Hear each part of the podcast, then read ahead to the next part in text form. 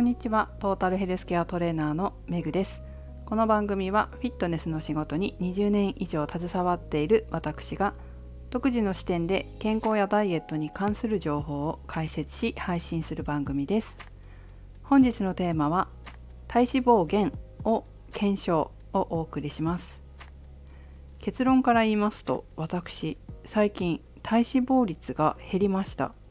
どのぐらい減ったかというと昔サッカーをやっていた頃にだいぶ近づいてきたんです。ということで、えー、今日は私の体脂肪が減った理由を分析したもの皆様にシェアしていきたいと思います。まず大きく分けて食事と運動。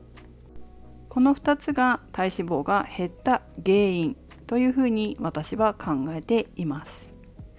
まあ王道ですね。本当にシンプルに食事と運動という王道ですがじゃあどんな内容だったのか具体的にまず運動から見ていきます。運動はこれまでお話ししたこと何度もあったと思いますがランニングを増やしました。1日5分を目標になるべく毎日走るというふうに思っていたんですが先月末のランニングジョギングのイベントの効果もあってか本当にこう走りやすい走り方、まあ、体に優しい走り方ですよね。これを学んだおかげでなんと1日15分から20分走れるようになりました。ただあまり時間を増やしすぎるとまた時間取れなくなった時に体脂肪率が戻ってしまうので継続できる時間にとどめようと思っています。もちろん時間がある時は特別で走るかもしれませんけれども通常は15分から20分を目安にしています。だいたい最近スピードも少しずつ上げられるようになってきて、えー、まあ、歩いたりもしてます。歩いたりもしてるのでそんなに何ていうのかなたくさん距離を稼いでるわけではないですけれども最初5分ぐらい歩いたりね。あとは朝だとあんまりスピード上げられなくてゆっくりになりますけどゆっくりでもいいから長い時間走るっていうことが体力づくりにも大切だということでしたので、えー、1回につき2キロ走れるようになりましたかね。そんな感じでランニングを週5から6回やってます。本当に少ない時は5分しか走ってない時もあります。残り歩きとか。逆にずっと走ってる時もありますがとにかく最低5分週56回走るっていうことを決めて最高でも20分ですけれども継続しております。ちなみに筋トレは全く変わっておりません。メニューはほとんど変えてません。ただ分割はしてます。これまでまとめてトレーニングしていたものをジョギングの時間を取るために分割してえー、4回に分けましたかね。4日に分けて筋トレをしております。なので変わったのはランニングジョギングこれが増えたということでしょうか。次に食事です。食事で変わってないのは野菜の量果物の量それから脂質の量です。これはほとんど変えてません。逆にタンパク質と糖質は増やしました。っていうかタンパク質は意識的に増やしました。これは前も話してますけどだいたい量にして1.5倍ぐらいになってるかもしれませんね。増やしたのはプロテインではなく食事の中に以前よりもお肉を増やしたという感じです。お肉を食べる機会を増やしたり量を増やしたりそんな感じかな。それでタンパク質の量がこれまでよりも1.5倍ぐらいはまあ1.25から1.5かな。これぐらいは増えてますね。それから糖質に関しては増やしたというよりも増えたっていう感じです。なぜなら前にも少し話したんですけど体脂肪は減ってるんだけど体重は増えたんですよね。つまりその分筋肉量が増えてることが予想されるわけです筋肉量が増えるということは代謝が上がってるので消費するエネルギー量も増えるため糖質が必要になるんですよ。で一回この話をした時よりも少しお腹がまた空くようになって間食で糖質を増やしたんですよ。増やしたって言っても 10g とかそのぐらいですけどこれまで取っていた糖質の量よりもおそらく 10g ぐらい増えてんだと思うんですよね。1回につき。普通の食事では糖質の量は増やしてないんです。あまり取りすぎるとやっぱり眠くなっちゃったりするのでそこで増やすのではなくて間食で増やしてるんですよ。なので増やした分っていうか増えた分体脂肪率増えるかなと思ったんですけどむしろ逆に減ってるんですよね。つまりやはり体っていうか筋肉がついてるのでその分エネルギーを欲してるんだなっていうふうに思いました。これがね私の場合ここで糖質量を減らしちゃうと筋肉がつかないので体脂肪率も減らないんですよ。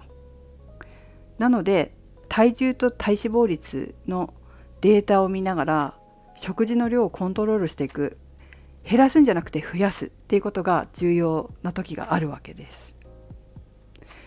そういうわけで食事に関しては野菜果物脂質は増やしてないけども糖質とタンパク質の量は増えてますっていうことです。最後に時間に関してです。これおまけです。おまけであまりいいことじゃないので皆さんは真似しない方がいいかもしれませんがえこれだけ代謝が上がってくると結構お腹が空くようになったり夜会合があったりすると、まあ、結構会合が増えてんですよね夜にね。そうするとお腹が空いて帰ってくるっていう時が結構ありまして夜ね9時以降に食べてます時々。であんまり良くないじゃないですか。内臓のことを考えても良くないし、まあ、脂肪になりやすいかなとかって思ってなるべく食べたくないんですけどでも空腹だと今度眠れなくなるんですよ。なので量とか糖質の量とかを見ながら適量摂取してるんです。でも体脂肪減ったんですよ。だからそれだけ代謝上がってるのかなっていうふうには思ってますね。ただあまりこう内臓的にね寝る時に何て言うの食べて寝てる間も内臓が動くっていうのは良くないことだと思うのでこれは皆さんおすすめはしません。本当にね食べたくないんですよ私も。だけどねまあ、三軒茶屋で会合があって三軒茶屋から歩いて帰ってきたりするじゃないですか。その後ねお腹すくんですよ。歩いて20分ぐらいかな。やっぱこうたったそれだけの時間歩いただけでも食事の量もなるべく食べるようにしててもその介護でねそれでもお腹すくからしょうがないなと思って眠れないよりはいいかと思って食べてるんですけど必ずこう測定するようにして増えてないかねチェックするようにしてますけど減ってたっていうね。だからちょっと内臓には良くないのでできるだけやりたくないんですけれどもまあ状況を考えたり食べるものを考えたりしながらコントロールしていこうかなというふうに思ってます。はいということで、え今回の私の体脂肪率減サッカーやってた頃に近づいているという理由はこれらの運動そして食事が要因原因だったというふうに分析してます。こうやって日々自分のデータ体重や体脂肪率のデータと照らし合わせて食事や運動のメニュー内容を分析すると自分の体のことがよく分かってきます。食べない方が痩せるって言われてることでも実は自分は食べた方が痩せるっていう風になればあ世間で言われてることとちょっと違うな。自分の体は少し違うな。状況が違うのかな。もしかしたら世間で言われてる人たちっていうのは食べ過ぎてるのかもしれないよなって実は自分は食べなすぎてるのかもしれないよなみたいなことが分析できますよね。それってとっても大事なことだと思うんですよ。世の中に言われてること、まあ、一般論的な部分っていうのはもちろん医学的にも取り入れられていることですし大事なこともあるんですけれどもいろんなダイエット情報に振り回されずに自分はどうやったら痩せるのか？望みの体型理想の体型になるのか？っていうことがやっぱり一番大事だと思うのでそのためにもこうやって日々自分の体をよく知り分析しその繰り返しが重要なんだと私は思っています。そして私はそういう仕事をしております。だから人の話とか人が何で減ったとかそういったことに振り回されないで自分の体をしっかりと見てくださいその方が結局結果としては効率的で効果的です。ということで皆さんも今日の話を参考に自分のダイエットや健康づくりに役立てていただけますと幸いです。それではメグでした。